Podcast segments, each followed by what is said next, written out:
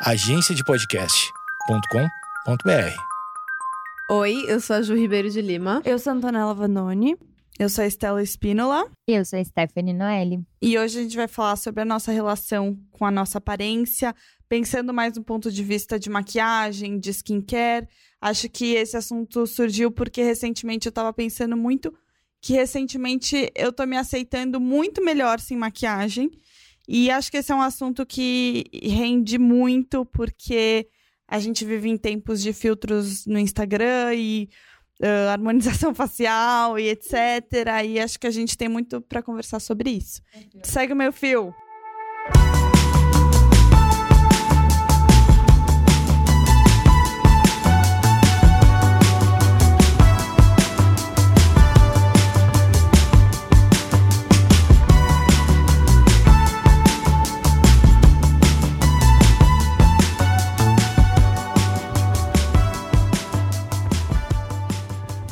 Inclusive, é, fiquei sabendo esses dias que as pessoas estavam fazendo, tipo, não sei se era um protesto de fato ou se só estavam reclamando no Twitter, mas as pessoas estavam muito irritadas porque o filtro da Kylie Jenner Sim. saiu do Instagram. Saiu. Não, não, não é coincidência que, que de uns tempos pra cá tá todo mundo com um negócio de, de signos. É Uhum. porque meio que não tem mais muita opção. E as pessoas estão usando esse. Mas tem outros Sim. filtros ótimos, aquele do olhinho que brilha, adoro. Eu amo. Eu, eu, hoje, na vida real, eu tô com esse filtro. A Noelle está a definição de brilho hoje. Glow. Foi o que eu falei pra ela. Eu- é daí, pessoas que veem filmes, desenhos da Disney vão entender. Tem o Relâmpago McQueen, que ele vira pro lado e daí o, o raio brilha, ele fala tchau. e ela tá virando pra mim. Ela assim, tá, pra o tipo, iluminador dela realmente tá muito. E a sombra também tá, Gente, tá amei. causando Ela muito tá impacto. brilhosa. Muito o obrigada, Instagram Life. gente. Me sigam no Instagram pra vocês verem os créditos. Amiga, pra se vender no final. Desculpa. Tô brincando. Enfim, isso de filtro, eu acho que. Meu, eu tava reparando nisso um dia desses, as pessoas surtam muito por causa dos filtros. É, é realmente uma coisa muito louca. Eu não, não uso esses filtros, assim, já usei é, pontualmente, vez ou outra, pra postar um stories, mas eu não tenho esse hábito de, tipo, vou me filmar e colo coloco um filtro. Inclusive, já vi gente falando, tipo, postando a maquiagem com filtro ou fazendo skincare com filtro. Kylie Jenner. Kylie Ah, Jenner é. usando a- o, skin- o produto dela Sim. com filtro Isso foi no muito Instagram. feio. E a, a, a Fório, a Fório respondeu. Falando se fosse, tipo, alguém que é parceiro nosso, eu pediria pra tirar o filtro e pra realmente massagear a cara por um minuto, né? Porque a Fório pede. E daí todo mundo falou assim, nossa, Fório, como você está ousada dela. Às vezes eu sou. Afrontosa. Mas não é muito louco que, tipo, a pessoa tá tão se acostumada a ver com o filtro que ela. É uma coisa muito séria. A Vicky até mencionou isso na palestra, né? Que você tira o, o filtro e você fala, meu Deus, tipo, tem esse impacto. Tipo, não é. Você é desse jeito. Mas eu tava. Eu, não, eu sou péssima pra gente, porque eu- vocês vão perceber que eu sempre trago as informações picotadas e sem referência, porque eu sempre esqueço de tudo. Mas eu ouvi, ouvi em algum lugar esses dias que provavelmente no futuro, tipo, daqui uns 10 anos, as pessoas elas não vão mais se identificar se olhando no espelho, porque elas vão ficar tão focadas na selfie, nos filtros, e elas vão começar a criar um imaginário de que na cabeça delas é isso que é a verdade, e isso é o mundo real, e o mundo offline, ele, tipo, vai deixar de existir como sendo a prioridade de existência, sabe? Isso é é muito bizarro. surreal. Tem muita gente que, inclusive, faz. Não muita gente, mas teve, tiveram vários casos de pessoas que fizeram procedimentos estéticos pra ficar parecido, sei lá. Usando filtro Usando como filtro referência. como referência. É, É. Tem aquele do Snap que é bem famoso da, Coroinha, da coroinha de, flores. e o do Hum. cachorrinho. Gente, é porque eu tenho bochechas meio largas. O do cachorrinho afina o rosto de uma forma tão bonita. Então, mas é isso, tipo, não, não é saudável, não é nem um pouco saudável isso. É, porque acho que antes a gente se comparava muito com outras pessoas, e daí com o filtro a gente se compara com uma versão nossa que não existe. E com as outras pessoas também. Então, assim, Sim. é mais uma coisa pra você se comparar. Até uma, uma pergunta que eu recebi sobre isso: como não se comparar com os outros? Você vai se comparar com os outros. Eu acho que o importante é o que você vai fazer com isso. É. Então, você vai ver Exato. aquela pessoa, você vai falar, nossa. Olha o nariz dessa pessoa e o que você vai fazer com isso, entendeu? Você pode marcar uma cirurgia plástica ou você pode parar pra pensar um pouquinho, entendeu? E eu acho que muitas pessoas não estão parando pra pensar, elas só estão indo atrás de resolver e atrás dessa harmonização e dessa perfeição de rosto que elas querem.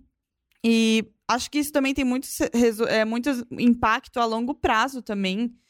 É, esse tanto Sim. de boca que as pessoas estão colocando. Sabe que eu acho que o que tem mais me chocado é, claro, o poder da internet, da di- disseminação desse tipo de coisa pra todo mundo e o alcance que isso tem. Mas como o procedimento estético tá se tornando uma coisa extremamente banalizada Banal. e acessível. O jeito que os médicos vendem isso no Instagram, é, tipo, exato. a gente tá tipo, falando de médico, entendeu? Primeiro que eu vi esses tempos que, tipo, é meio que. é, como é que eu posso dizer? Antiético médicos trabalharem dessa forma. Sim. tipo, conselho, antes e depois. o conselho de medicina não permite isso. Uhum. É, segundo, que eu acho bizarro que hoje em dia tu faz uma bichectomia com um dentista. Sim. Tipo, Você faz parceria, então exato. Além de você fecha uma parceria com o médico pra divulgar ele. Exato. Isso e é como muito sério. as pessoas estão ficando todas iguais, né? A gente sempre Sim. fala tanto de padrão estético, e aí no final, se a gente entra no Instagram, na verdade, tá todo mundo ficando igual, com os dentes extremamente brancos, retos, é, boca preenchida, olheira preenchida, testa duríssima que quase não se mexe. Uhum. As pessoas estão ficando sem expressão. E eu acho que mais que tudo, as pessoas estão ficando sem identidade própria, né? E o mais louco, eu acho, é que a gente estava acostumada a ver esse tipo de pasteurização da aparência em mulheres mais velhas. Sim. Porque as mulheres ficavam mais velhas e elas faziam um procedimento estético e elas ficavam com aquela cara, é, né, com aquela cara de preenchimento e tudo. E Uhum. aí era até meio bizarro, assim, porque a gente olhava para essas mulheres com pena, assim, tipo, Não, ai, Donatella nossa, Versace. é, Uhum. nossa, ai, pesou a mão, né? Sim. E só que hoje a gente tá vendo isso nas pessoas da nossa idade. Sim. Não necessariamente. Cada vez mais novas, né? é, não necessariamente com aquela aparência de botocada ou Uhum. preenchida, mas com procedimentos que deixam essas pessoas iguais a todas as outras, assim. É, eu tenho uma, uma mania, né, de eu fico vendo Instagram, às vezes eu fico vendo as outras meninas e, tipo, estéticas que eu acho bonito e, e de repente eu vejo que eu tô seguindo pessoas muito iguais. Sim. E daí eu falo, gente, não, Aham. calma, pera, deixa eu voltar aqui um, um passo pra trás. Até porque, tipo, todo mundo que tá aqui, né? Eu, Uhum. A Antonella, a Ju, todo mundo tem aparências muito diferentes. Sim. É, e até eu Totalmente. acho que o fato da gente é, colocar isso na internet, tipo, nossa cara e o- Aham. a nossa aparência, é um jeito da gente mostrar que existem outros jeitos da gente se gostar, né? Eu tenho uma bochecha super grande, é, o meu formato de rosto não é um formato de rosto usual, minha cara é grande, enfim, minha testa é grande. Tudo em mim é grande, menos o meu peito.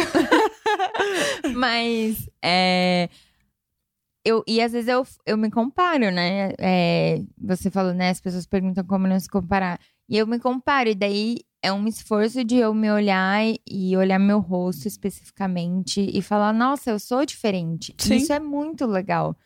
Porque, assim, sou eu, sabe? O que que. Claro, tem pessoas parecidas comigo, é, mas eu tenho traços que são só meus, assim. Quando a gente começa a tentar usar muito filtro, e, e sem juízo de valor mesmo, mas se a gente torna isso um- uma prerrogativa pra gente se achar bonita, é, é de fato a gente, tipo, querer ser muito igual às outras pessoas. né? Exatamente. Isso pode ser problemático em algum momento. Não, e eu acho que assim, não tô falando não façam cirurgias plásticas, não façam. É, não coloquem boca, etc. Mas eu acho que as pessoas não estão pensando no porquê elas estão fazendo isso. Uhum. Então, sabe quando eu vejo. é Assim, eu acho que há um tempo atrás a gente tinha muita questão de silicone. Uhum. Aí agora é preenchimento labial e preenchimentos no geral com ácido hialurônico. E Sim. bichectomia. E bichectomia. É, e por, assim, minha opinião, Antonella, por mais que a pessoa diga, ah, não, mas é porque eu quero, eu vou me sentir melhor, é uma questão de autoestima, porque eu não tô fazendo por causa da opinião dos outros. No fundo, no fundo, tu tá fazendo por Você se comparou com outros. alguém. Porque ou tu se comparou com alguém, ou alguém em algum momento te disse que a forma como tu é não é suficiente, não é o ideal, ou porque a sociedade de alguma forma te impõe isso. Então, querendo ou não, sim, é por reflexo de outras Sim. opiniões que não a construção pessoal. Ou é justamente a construção pessoal baseada na opinião dos outros, né? Sim, É. total. Eu cresci querendo fazer plástica no meu nariz. É, desde muito novinha mesmo, assim. Eu lembro de quando eu tinha uns 13 anos, acho que foi a fase que eu mais queria de todas. E eu lembro que uma vez eu perguntei pra minha mãe, eu amo essa história. Falei com a minha mãe, mãe, eu sei que eu sou sua filha e pra você eu sou a pessoa mais maravilhosa do mundo e que você sempre vai falar isso. Mas fala de verdade, você acha que o meu nariz é muito grande?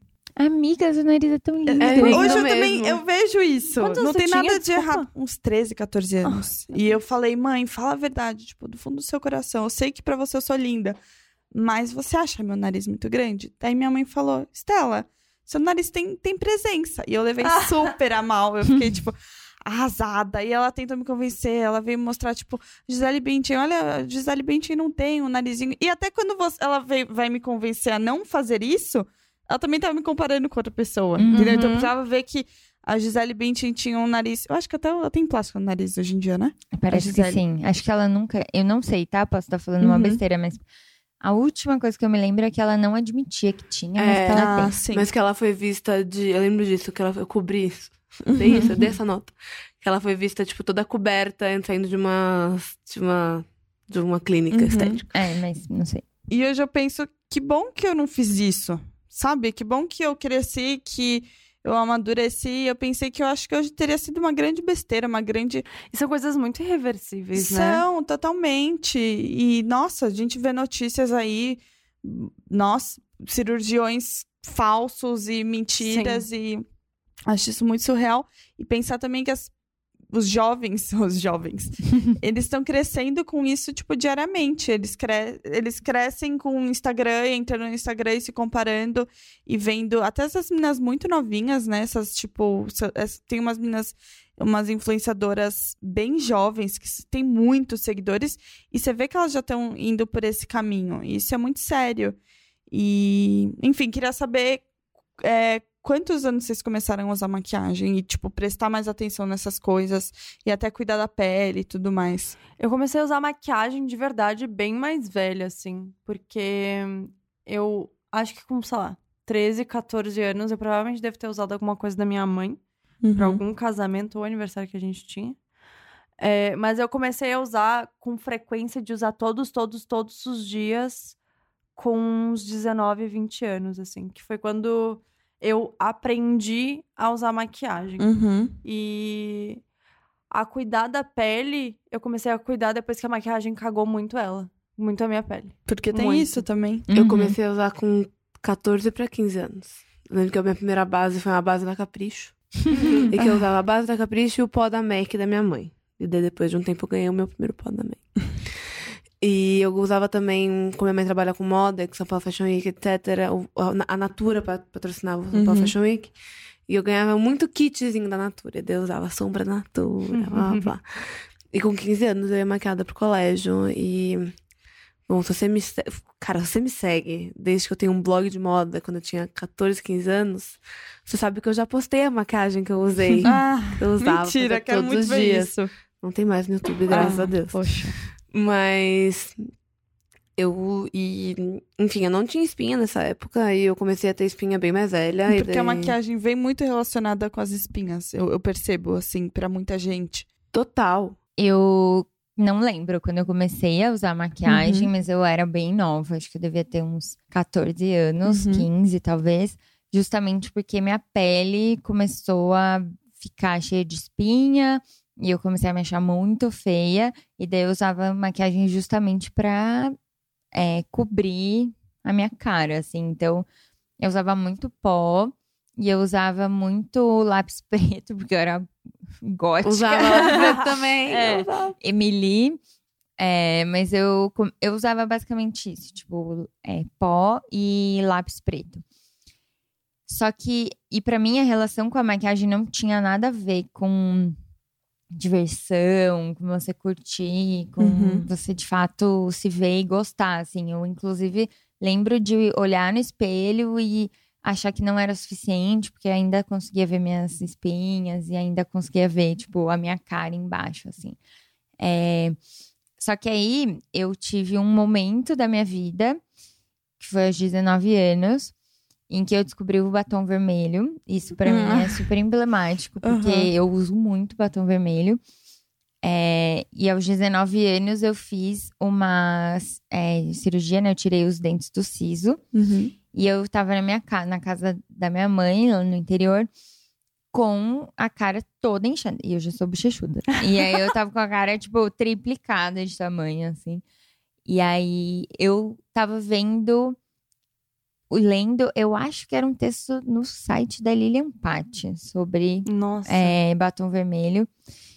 E daí eu me dei conta que eu nunca tinha usado batom. Tipo, colorido, assim. Eu, eu usava, sei lá, gloss às vezes. Essas coisas que adolescente geralmente usava na minha época. Ah, eu também usei Lá em, tipo, 2007, 2004, 2005, por aí. Mas eu nunca tinha usado batom colorido, assim. E daí eu falei, meu, eu tô com a cara toda inchada. Eu vou experimentar o batom. Porque se eu me Tô gostar fazendo nada. com, o ba- com a cara toda inchada desse jeito, mas eu gostar do batom em mim, eu acho que eu consigo usar. Porque ainda existia muito essa coisa de batom vermelho, não era uma coisa que as pessoas usavam, assim, era muito Uhum. chamativo e tal. É, foi mais ou menos na época que a Vicky, Vicky Seridono, né, começou a fazer o blog, enfim, Uhum. que começou-se a falar sobre Mais maquiagem na internet. é. E aí eu peguei um batom da minha mãe, é, da bolsa dela, assim, do, da necessaire dela, que era da Avon, eu lembro, assim. Eu não lembro o nome mais, mas era da Avon. E eu passei o batom e eu fiquei muito tempo me olhando no espelho, assim, e vendo como eu ficava, assim. E eu amei. Eu nunca mais parei de usar batom vermelho, assim. E daí eu acho que nesse momento a minha relação com maquiagem começou a mudar justamente Uhum. porque eu passei a usar porque eu queria ver. Porque você queria. Você É. começou a usar porque você queria. Exato, eu queria experimentar uma estética e não porque eu queria esconder uma coisa, assim. Uhum. E pra mim começou a ser muito sobre isso, assim, sobre é, experimentar e brincar e me divertir e menos sobre cobrir. Só que até hoje, assim, foram muitas fases, né? Sim. Porque ainda assim era muito difícil eu aceitar a minha pele, o fato de eu ser bochechuda, eu tenho o tom de pele muito rosado, então minha pele é super vermelhinha. Tudo isso eram questões que eu não queria, tipo, que as pessoas vissem, Uhum. assim. Então eu ainda usava muita base e Então, tudo mais. maquiagem é muito relacionado com esconder, acho que pra muita Uhum. gente. Mas sabe que, é, ouvindo agora a Esté falar, eu comecei a pensar como é que foi a minha, porque. Primeiro que eu era mega desligada, aí eu Uhum. comecei a usar. E eu comecei a usar, tipo, porque eu achava bonito. E aí eu tenho dermatite seborreica, que é um problema que, tipo, a minha pele ela é tão oleosa que eu tenho a troca de pele muito mais frequente. Uhum. E aí eu tenho um aspecto, um, um aspecto seco, na verdade. É, e com variações hormonais e emocional, tipo, piora ou melhora. E aí, com a maquiagem, isso começou a piorar. E eu não sabia que eu tinha dermatite. Eu achava que eu tinha uma pele seca. Uhum. Aí eu hidratava, hidratava, hidratava e passava muita, muita, muita maquiagem pra cobrir. E aí isso começou a piorar muito a minha dermatite. Muito, muito, muito, muito. E eu tive muito que aprender a me desviciar da maquiagem, assim, de tipo, desassimilar a minha imagem vinculada à maquiagem, porque depois de um tempo eu comecei a só me ver daquele jeito, Sim. tipo, sem maquiagem me sentia péssima. Aquela coisa de, tipo, você tá sem maquiagem as pessoas perguntam se você tá doente. Exatamente. Uhum. Exatamente. E, e aí eu teve um dia que eu precisei ir na, na dermato, porque minha pele tava, tipo, bizarra. Uhum. E eu precisei ir sem maquiagem, né? Que senão não ia adiantar de nada. E foi, tipo, um exercício bizarro, assim. Porque eu fiquei, cara, eu não vou me maquiar pra ir pro trabalho, pra depois tirar, pra depois me maquiar. Então, tipo, meio que foda-se, Nossa, assim. é muito louco quando a gente pensa Mas nisso. foi um foda-se, tipo assim, um foda-se, tipo, hum, será que eu posso me maquiar agora, sabe? E eu lembro que minha mãe me perguntava muito, tipo assim, mas por que, que tu tá fazendo isso? Por que, que tu tá passando tanta coisa na tua pele? É, tá te fazendo mal, tipo, tu perde muito tempo, enfim. E aí, depois da saída na, derma, da, na dermatite, na dermatologista, que aí eu precisei, tipo, ela me falou assim: ah, do jeito que tu tá fazendo não tá funcionando, a tua pele não é seca, ela é, é, muito oleosa, na Uhum. verdade. É, usar maquiagem vai irritar cada vez mais ela, tu vai ter que reduzir o uso. De repente, tipo, usa produtos que sejam funcionais, mas que tenham um aliado, alguma coisa de maquiagem, tipo alguma cor, um pó protetor solar com cor ou alguma coisa do tipo. E aí eu meio que me, me forcei a começar a cuidar da minha pele, assim. Foi tipo. Fui obrigada mesmo. Entendi. E aí, hoje em dia, eu uso muito pouco. Assim, praticamente nada. Tanto que dificilmente vocês vão me ver com sombra e muitas coisas. Eu, no máximo, passo um pouco de corretivo embaixo do olho, assim. Rímel, blush. E quando tenho tempo, um delineado. Uhum. É, e hoje em dia, eu sinto que uma coisa muito, muito ruim, que era a minha dependência com maquiagem, se transformou numa coisa do tipo. Eu tenho controle sobre isso, sabe? Sim. Que eu acho que é onde a gente costuma perder a mão da autoassimilação e autoimagem, todas essas coisas, principalmente voltada à maquiagem, que eu acho que é o que tá presente na nossa vida de mulher Uhum. desde muitos, muito novas, é, eu fico feliz de ter um controle, assim, que tipo, cara, se eu precisar sair hoje ter maquiagem, não vai ser um problema, sabe? E, e transformar a maquiagem numa aliada e não numa coisa que vai me apagar ou sobrepor o que eu sou, que eu acho que é o que mais. Eu acho que é o que é mais complexo dentro dessa relação, sabe? Que é o que você aprender a ter essa. É, uma coisa que você Exato. tem que se educar, até, porque acho que a maioria das pessoas começaram desse jeito, assim, de um jeito muito errado de ter essa dependência. E só pra contar como foi comigo, Nossa, amiga, tu não contou. não. A gente falou, falou, falou, falou. Tô, tô amando o que vocês estão falando. Eu comecei a fazer balé bem cedo, eu acho que eu tinha uns 7, 8 anos. E todo final de ano a gente tinha apresentação de balé e eles mandavam como tinha que ser a maquiagem. E era sempre alguma sombra de alguma cor que meio que combinava com o figurino. É, um delineadão, um lápis, assim, muito lápis. E um batonzão vermelho, independente da roupa eu que fiz você tava balé usando. também. Então, e eu amava. E eu lembro que eu gostava muito. Eu gostava muito desse ritual de se arrumar para apresentação de final de ano. Era uma coisa muito legal para mim. Mas também foi com uns. Acho que. Ai, não vou saber a idade mesmo, mas eu acho que foi uns 13, 14 anos. Que eu comecei a usar corretivo e rímel. Acho que foi assim que eu comecei. Depois foi, foi entrando um blush.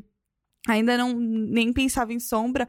Mas assim, era mesmo uma coisa para esconder. E eu acho que logo depois disso eu comecei a ver a maquiagem como. Tipo, comecei a me atrair por causa de cores e de brilho e, e de. Sabe, tipo, disso encher meus olhos e de eu falar, meu, isso é muito legal.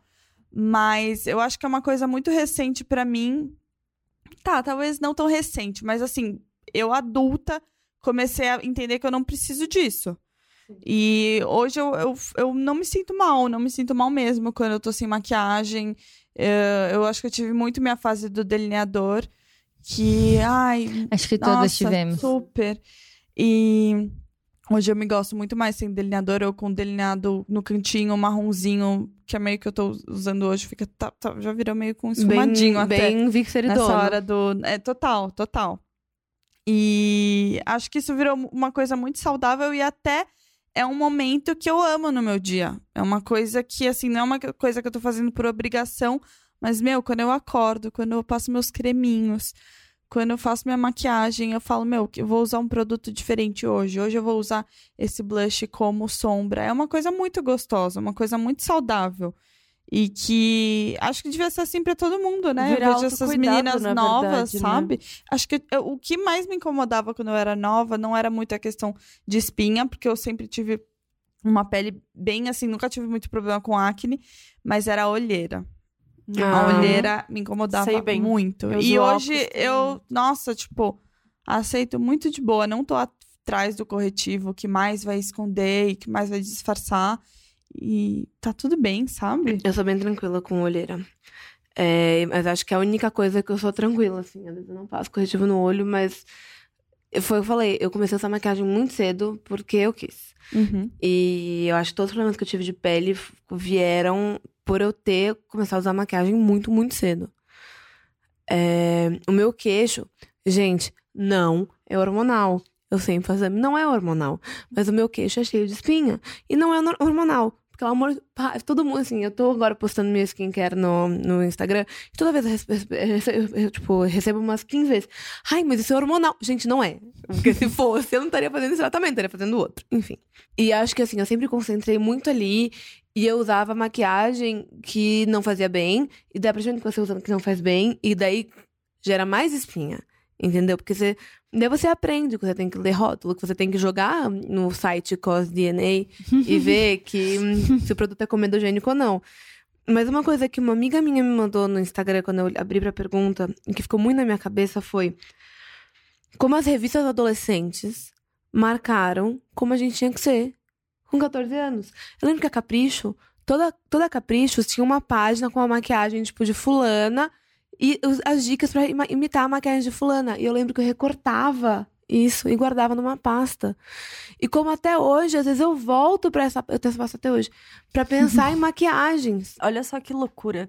Ah, Eu vejo vocês muito falando de adolescência, mas eu sinto que as coisas que acontecem hoje na minha vida adulta me influenciam muito mais do que nessa época. Porque quando eu era adolescente, eu até consumia capricho, essas coisas.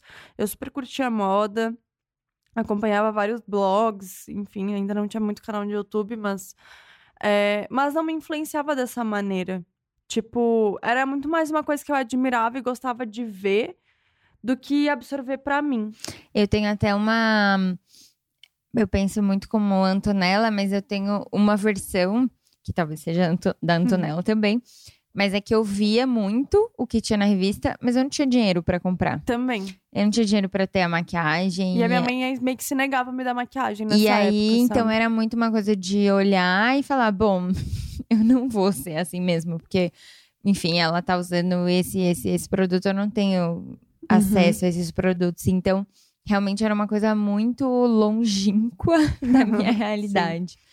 É, o que acontece na vida adulta, assim, acho que influencia muito mais. E eu tenho até experiências da minha mãe, assim, que é uma mulher de quase 50 anos que ela vê muito o que as pessoas estão, Uhum. é, outras mulheres da idade dela ou mais novas estão fazendo e ela se vê muito naquilo, ou para se cobrar ou para se inspirar. Também usa muito filtro, muita coisa é, Que é, mascare. que mascara. E eu acho até que a nossa geração aprendeu a lidar muito melhor com a própria aparência. Não sei, tá? Posso estar falando uma grande besteira. Mas aprendeu a lidar um pouco melhor, ou tá aprendendo a lidar melhor com a própria aparência do que a geração anterior, assim. Então a minha mãe, ela fala muito ainda pra mim. Ai, mas que cor que eu uso no olho? Que sombra que eu uso? Ou se eu, eu tô com essa sombra, que batom eu uso? E daí eu falo, mãe, Minha usa- roupa é dessa cor. É. Aham. e eu falo, mãe, usa o que você gostar, tipo, a cor que você quiser. Ai, mas eu não sei. E daí é muito louco, porque pra mim já é muito isso. Ah, cara, hoje, de verdade, eu, se eu quiser usar uma sombra verde, um batom laranja, eu vou usar. Sim. Porque eu acho divertido. Mas é uma coisa que eu fui conquistando também, uma confiança minha, assim Uhum. e que minha mãe ou talvez muitas outras pessoas que não passaram pelos mesmos processos talvez não tenham assim É, eu comecei a usar maquiagem real né tipo a coisa do batom vermelho e tudo mais com 19 hoje eu tenho 29 e hoje eu acho que a minha relação com maquiagem é a melhor que eu já tive na minha vida porque eu não uso mais base eu uso corretivo às vezes mas eu Antes, eu achava que quando eu não usava base, eu não podia usar mais nada. Nossa, eu também. Tipo, Batom só se eu tiver com a, com a pele muito é, rebocada. ai, eu preciso estar com a pele perfeita pra Uhum. poder usar um olho Porque colorido. Chama base, afinal É, chama base. Exatamente. E em inglês, né, foundation é ainda mais forte, tipo, Super. alicerce, assim, Aham. tipo. É, e eu achava isso, assim, tipo, ah, se eu não tiver com a pele, tipo, perfeita, uniforme, sem espinha, sem vermelhidão, sem nada, não dá pra usar uma cor no olho, porque vai ficar tudo meio que co- conflitante. E hoje, pra mim, é. Eu real não sei em que momento que eu me desapeguei da base. Eu só fui cuidando muito da minha pele e achando muito legal. Fui ficando com preguiça de passar Uhum. a base e não sei o que, não sei o que, não sei o que. E um dia eu falei, gente, olha, minha pele. Você tem que entender que não é um compromisso. É, Exato. total, e se um dia eu quiser usar a base de novo, tá tudo, Tudo bem. certo. Aham. E daí, pra mim, acho que o mais legal foi que daí eu continuei usando as outras coisas, experimentando ainda mais, porque daí eu tenho mais tempo de manhã. Uhum. Eu não passo base, não passo primer, eu, tipo, eu não passo nada disso. E eu já vou direto pra coisa que eu quero usar no olho ou na boca. E hoje eu experimento muito mais, assim, sem o, o menor compromisso com combinar as coisas. Com faz sentido, não faz sentido. Ah, que cor da roupa que eu vou usar? Onde eu vou? É eu trabalho num ambiente super informal, então tem isso. Mas assim, é realmente assim, hoje eu quero usar o quê? Aí eu abro minha gaveta e falo: ah, olha, tem aí uma sombra laranja. Ou tem aí um batom que eu vou usar de sombra. E essa liberdade, nossa, eu realmente acho muito gostosa. Muito. É... Que é pra ser uma coisa muito gostosa, assim. Tem tudo pra ser colorido, é brilhante. Uhum. E, e eu acho muito legal que as marcas também estão entendendo isso. E eu acho que antigamente você ia comprar uma base, era a base era sinônimo de cobertura. Uhum. Então, você queria uma base. é, m- é, a maioria das vezes muito mate também, principalmente aqui no Brasil, que a gente tem isso da brasileira sempre querer tirar o, O brilho, o óleo da, da, da pele. E acho muito legal que hoje a gente tem marcas que, meu, vou fazer uma base leve sim, uma face and body, uma a própria. Glossier. Eu tô usando a base da Glacier hoje. Eu sou apa- apaixonada por essa base. Muito leve.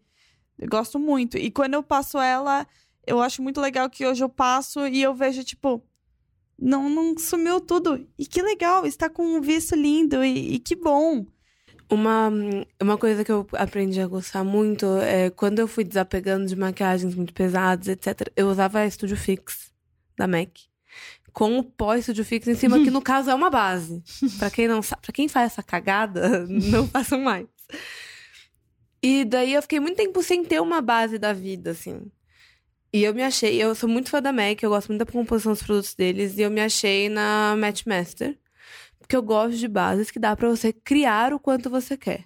Camadas. Então, se eu tenho uma festa, eu vou, tipo assim, ó. Me jogar na Matchmaster. Mas eu tenho. Sei lá, se eu quero passar uma base pra sair, vezes eu passo. A gente eu passo mas, corretivo. mas isso até, até isso é uma coisa que eu revi, que eu também sinto que eu tinha muito uma coisa de que, tipo, essa base mais pesada é sinônimo de festa, e, tipo, eu não usaria a base da Glossier pra Pra ir num festa. casamento, e hoje eu vejo que eu tô muito de boa, e não, eu vou usar, tipo, Então, sabe? Eu acho que até isso é uma coisa que eu repensei. eu ainda não tô, porque minha pele é muito manchada. Eu tenho. Assim, é uma, Uhum. é uma desconstrução muito grande que eu tenho que fazer com a minha pele. Mas eu já, já desapeguei muito, assim. Tanto que agora eu vou, vou trabalhar, ou eu passo um BB cream, ou eu passo um pouquinho de corretivo, vou trabalhar e tal, e tá show. Posso fazer uma consideração que eu acho que talvez a Stephanie me, me entenda, que é. Eu acho que vocês duas que são de São Paulo, capital, tiveram desde muito nova acesso a marcas que eu e a Uhum. Stephanie a gente não Sim. teve. Sim, Que a total. MAC foi pra Porto Alegre, gente. Tipo, se faz cinco anos, deve ser muito tempo, sabe? Caramba. É, a gente tinha acesso, tipo, a Avon Natura, porque era o que comprava com a manicure. Contei um grama. Ah, eu compro, eu comprava com Contém o manicure, grama, tem um pouco mais A Contei um tempo. grama é uma das marcas que eu tenho minhas primeiras memórias, assim, de A minha é É. Boticário. E aí, Boticário tipo... também. É, Boticário, é, aí a Renner vem revende algumas Sim. marcas, então acho que Paiô também. Mas assim, a nossa relação com maquiagem no sul é tipo outra. E a- eu acho que o clima também interferia muito. Então, tipo, a forma como a gente se maquiava é, é- é completamente diferente, sabe? Sim, é, eu sou do interior, né? Mojimirim. Um beijo pra galera de Mojimirim. Como é que chama quem nasce em Mojimirim? Mojimiriano. Mojimiriano. É, Nossa, parece meio etezoide esse negócio. Parece. E é, é bem o que a Antonella falou. Na verdade, assim, a minha cidade não tem nem shopping até hoje, tá? Então, assim, é, tudo que eu via na internet, eu via na internet. Uhum. E imaginava como era. O shopping da nossa mais próximo era em Campinas, que era 40 minutos. e, tipo, minha mãe não tem carro, enfim. Tudo isso estava muito mais longe. E a minha avó vendia Avon, então minhas, Ai, que minhas legal. Ma- Ela vende até hoje. Quem Ai, é de Mojimirim, comprem Avon. Fica a a dica. E eu trabalho hoje pra Natura, né? Eu tô falando de Avon o tempo todo nesse podcast. Mas enfim, isso é o quê? Verdade. Então, e aí a minha avó vende Avon e as maquiagens que tinham em casa eram muito de Avon, porque era o que minha mãe comprava. Natura era caro pra gente. Uhum. É, Boticário não tinha tanta maquiagem, acho que Make B é meio recente. Sim. É bem recente. Ah, era mais coisa de corpo.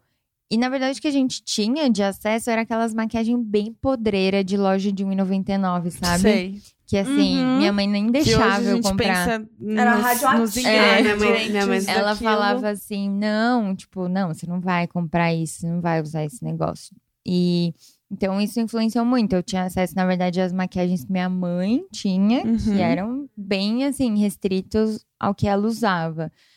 É, fez muita diferença mesmo, assim.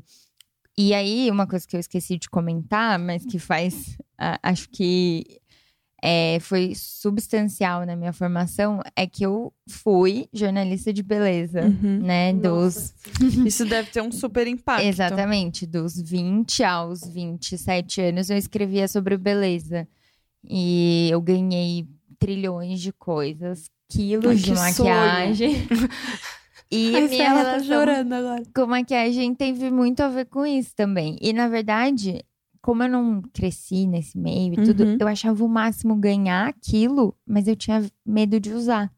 Sabe? De gastar. Parece uma coisa tão preciosa, É. né? Uhum. E é uma coisa muito preciosa Sim, também. eu tenho. Depois, coisas caríssimas. próximo episódio que a gente gravar em casa, eu vou abrir minhas gavetas pra Nossa, vocês. vou amar. Porque eu tenho muita coisa intacta ainda, porque é exatamente isso. Eu tinha medo de gastar. E eu queria ficar vendo aquelas coisas que elas são muito bonitas, São sabe? muito bonitas. Ai, embalagens. maquiagem, cara, é lindo. É.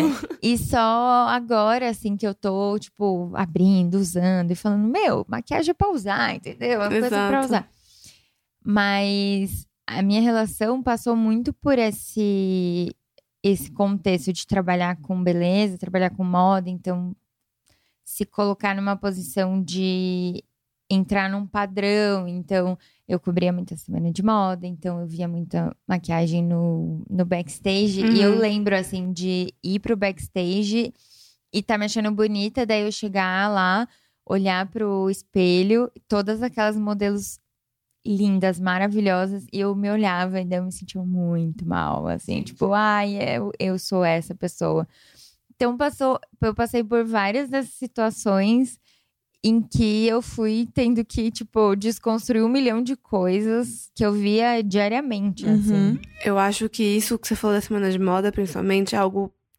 Cara, o ambiente de São Paulo Fashion Week, querendo ou não, é uma coisa muito tóxica. Muito. É, a minha mãe trabalha com moda e eu cresci em São Paulo Fashion Week. O meu primeiro São Paulo Fashion Week eu tinha 10 anos. E eu fui em todas as edições até os 21. E eu nunca fui o padrão modelo, falando de corpo, falando de tudo. E eu sinto que eu ia pro São Paulo Fashion Week com 10 anos e eu botava uma roupinha mais legal, sabe? Eu passava um rímelzinho, com 10 anos mesmo, assim. Passava um, sei lá, um lip balm com cor. E é um- como foi um ambiente que, querendo ou não, eu cresci lá dentro, por um lado, eu sinto que eu me investia muito pra estar super descolada em São Paulo Fashion Week e tal. E a maquiagem era uma forma. Porque assim, a gente tava falando sobre isso mais cedo antes de começar a gravar. É, quando você é uma maquiadora, etc.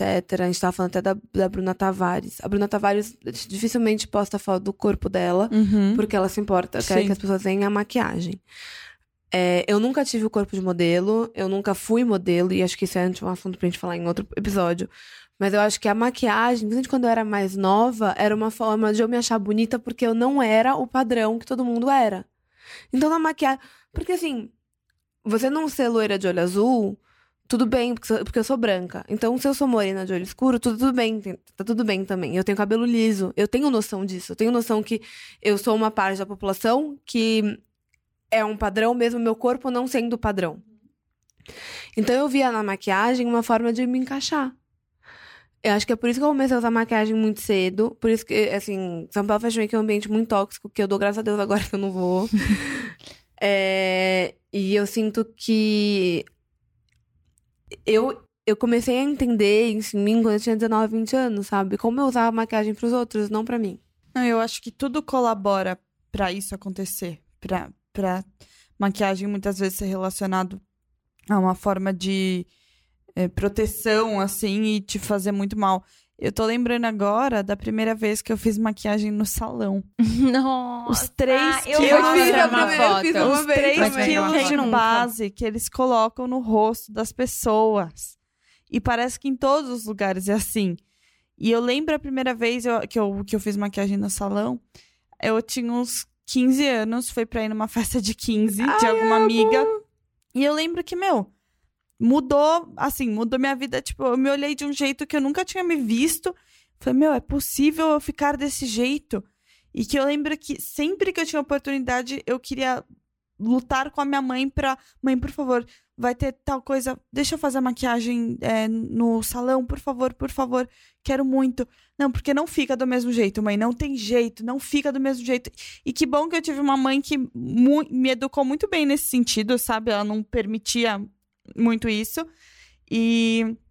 E nossa, eu lembro que eu tava muito feliz. Eu me sentia a pessoa mais bonita do mundo, com 3 quilos de base, com aquele corretivo que é aquele Massa corrida. triângulo. Cruz. E, e tudo isso, meu. E tipo.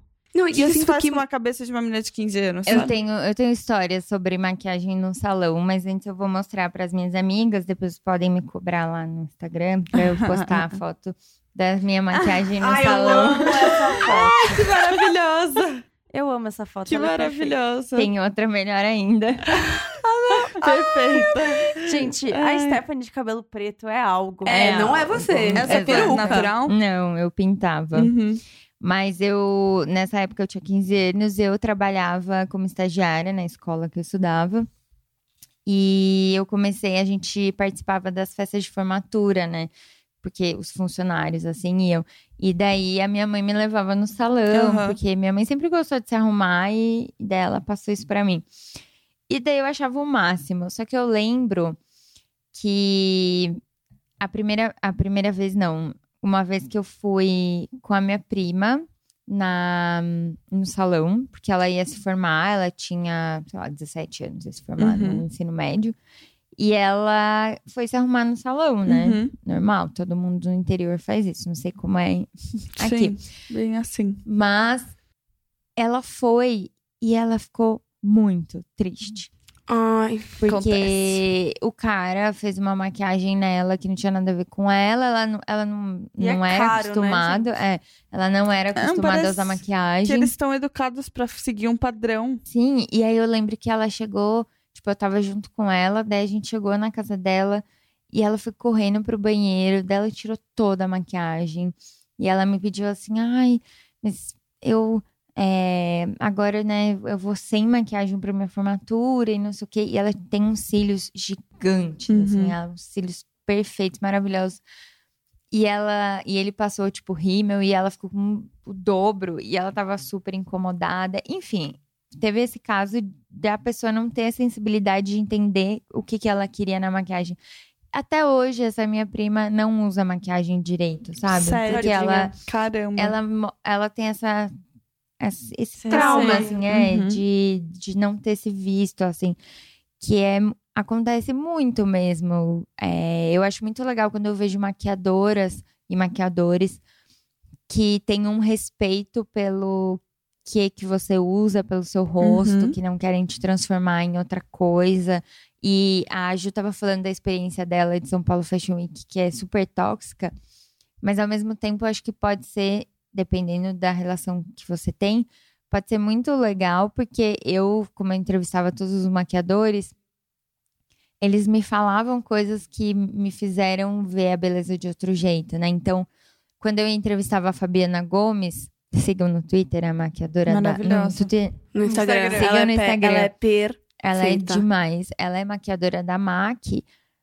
Foi ela que me ensinou sobre skincare, basicamente. Uhum. Porque ela, antes de fazer qualquer maquiagem no backstage, ela falava sobre é, cuidar da pele, sobre fazer massagem na pele, sobre uma pele com viço, coisas que eu nunca tinha escutado na minha vida Ai. antes.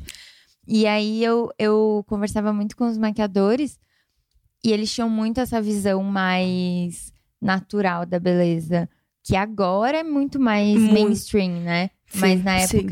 Eu lembro assim, ah, é, tinha o desfile, sei lá, da Glória Coelho, sei lá, alguém assim, e era uma maquiagem natural e as pessoas ficavam. Lembra que revolução? Nossa, mas Sim, não tem aquela nada. make de bonita que eles chamam É. de pele nada. Ai, se for pra ser assim, eu nem uso maquiagem. E isso também me influenciou muito a ver que, meu, a sua maquiagem é sua maquiagem. Você não Sim. precisa estar com base, é, corretivo, pó, primer, é, é, Contorno cremoso, contorno Um pouco de cima. iluminador, sombra. Iluminador precisa sei o tá assim, Não sei zoeira. o quê, não sei o quê. É. Iluminador eu uso todo dia, assim, eu posso não ter nada, mas eu tenho iluminadorzinho. Gente, eu queria mudar vida. um pouco o, o curso da conversa, porque a Stephanie falou de rotina de skincare, Sim. e cuidado com a pele. E eu acho que a gente tá passando por um momento de vivência, conteúdos e marcas que estão priorizando muito que a gente se cuide ao invés de só ficar se escondendo atrás de maquiagem. É, em que momento vocês começaram a cuidar da pele ou se deram conta de que isso também era tão importante quanto maquiagem? Quando minha pele ficou uma merda. então, eu acho que pra mim também foi, foi nessa fase dos 14, 15 anos que eu não comecei a ter umas espinhas e tudo mais que eu fui em dermatologista pela primeira vez. E ela me passava, tipo, o que eu tinha que usar. É, e hoje eu vejo que eu realmente não ligava nem um pouco, porque eu nem lembro direito o que é que ela passava. Eu imagino que era é, algum sabonete pra eu lavar o rosto, provavelmente um hidratante. Eu lembro que era tipo três itens no máximo. E eu lembro que, assim, era uma coisa muito chata pra mim. Muito, muito chata. Era muito chato eu ter que falar, ai, duas vezes por semana eu vou usar isso. Nossa, eu via como uma coisa que era um tédio. E eu fico, mano, as voltas que o mundo dá, não é mesmo? Hoje, se eu puder ficar uma hora cuidando da minha pele, eu vou cuidar muito feliz. Sim. Como foi pra você, Tony? Pra mim foi naquela época da dermatite, assim. Que, tipo, eu me vi obrigada a parar de usar maquiagem e começar a cuidar da minha pele, do meu emocional também, porque influenciava bastante. Até foi engraçado, porque um dos, dos dermatologistas que eu fui, ele me indicou psicólogo como um dos tratamentos.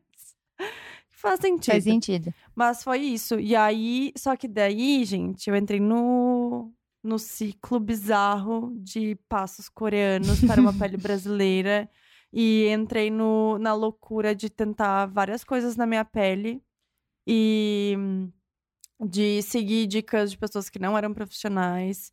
Ouvir pessoas falando e achando que eu precisava daquilo. Sim. E aí Que você precisa ro- fazer os 10 passos. Exato. E aí, uma coisa que era pra ser, tipo, um autocuidado, um autocarinho, uma prevenção de outros problemas se tornou um Um pequeno problema. caos por um, proble por um tempo. É porque assim. acho que à primeira vista essa onda do skincare parece muito legal, muito saudável. Só que daí a gente começa a ficar obcecado por isso também. Exato. E, ah, não, não preciso de maquiagem, mas desde que minha pele esteja Perfeita. 100% sem acne sem olheiras, Sem e sem poros. poros. Total. Eu, eu usei também muita coisa quando eu era adolescente. Não muita coisa, mas essa coisa de dermatologista, né? Um sabonete, aí um manipulado, sei lá, uma coisa assim, Uhum. tipo um ácido, mas eu nunca fui muito é, ferrenha em, em ter uma rotina. Eu sou vegetariana, né? Então eu não sou muito boa com rotinas.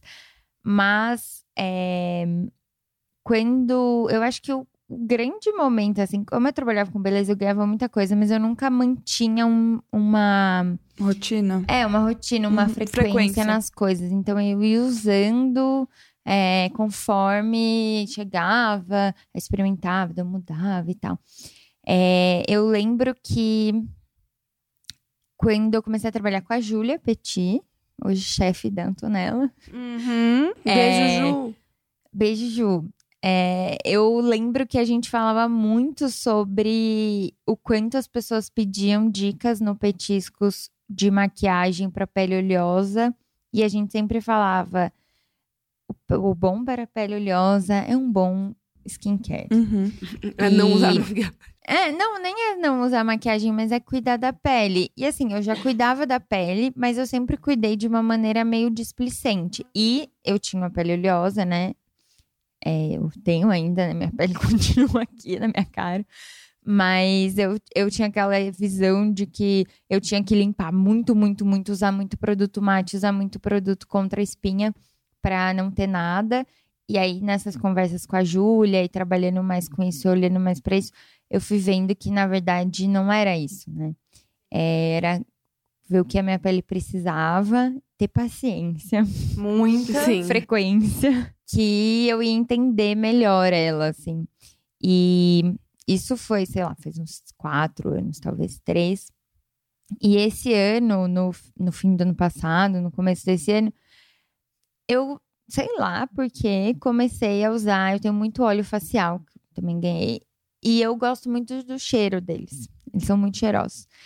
E aí eu comecei a usar antes de dormir.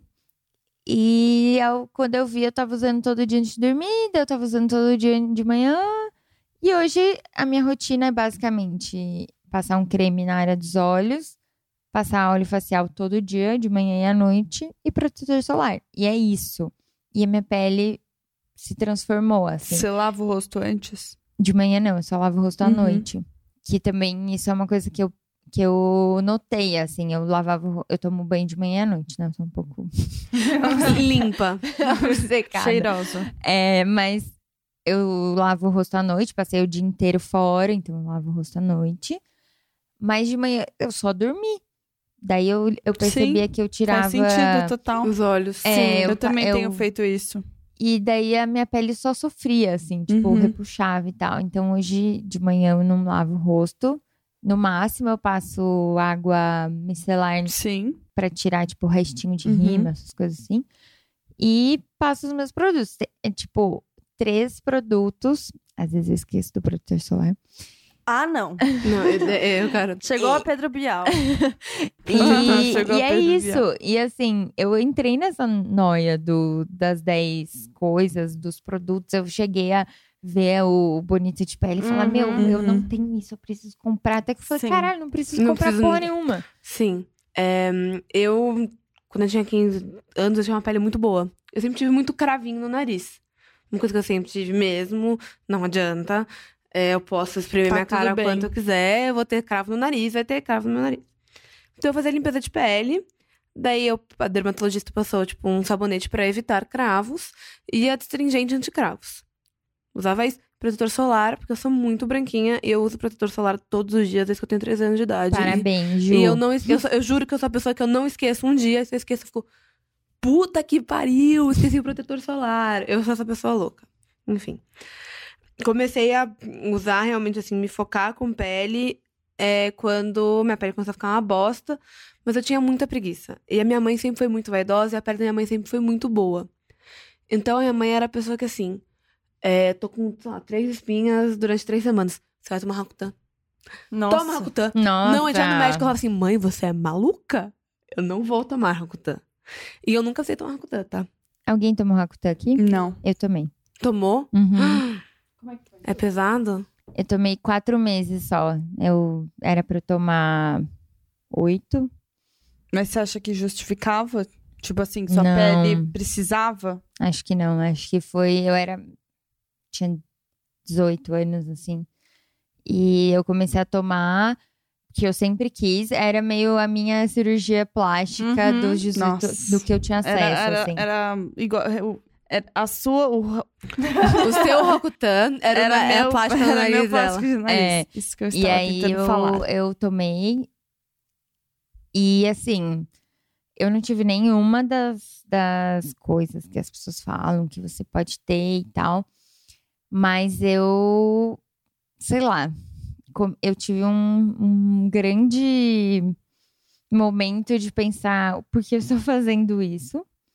Porque eu tô tomando esse tanto de remédio que é tão perigoso, que é tão Sim. é, pode ser tão prejudicial, que tem tantas, tantas contraindicações, sendo que minha pele nem é tão ruim assim. Uhum. E aí eu parei de tomar com quatro meses, eu nunca mais tomei depois. Mas é, eu acho que é a versão pele do que é cirurgia plástica, assim. Sim. É, é, é muito louco, porque quando eu era adolescente, eu comecei a lembrar agora. Era o meu sonho tomar Rakutan. Caramba. Sério? Porque eu, coisa, tipo né? assim, eu pensava, meu, se eu não tiver espinha, eu vou ser bonita. Ah, e todo merda. mundo da, sei lá, da minha sala que tinha espinha começava a Ah, tomar Rakutan, Rakutan. não tinha mais e não espinha. tinha mais espinha. Não era só cirurgia plástica total. É. E na verdade, hoje você vê, eu acompanho uma menina no Instagram que é influencer gringa, não sei se vocês conhecem, mas ela se chama Arden. Arden Rose. Não, é uma careca? Não. Mas ela, ela tem acho que 21, 22 anos, não sei.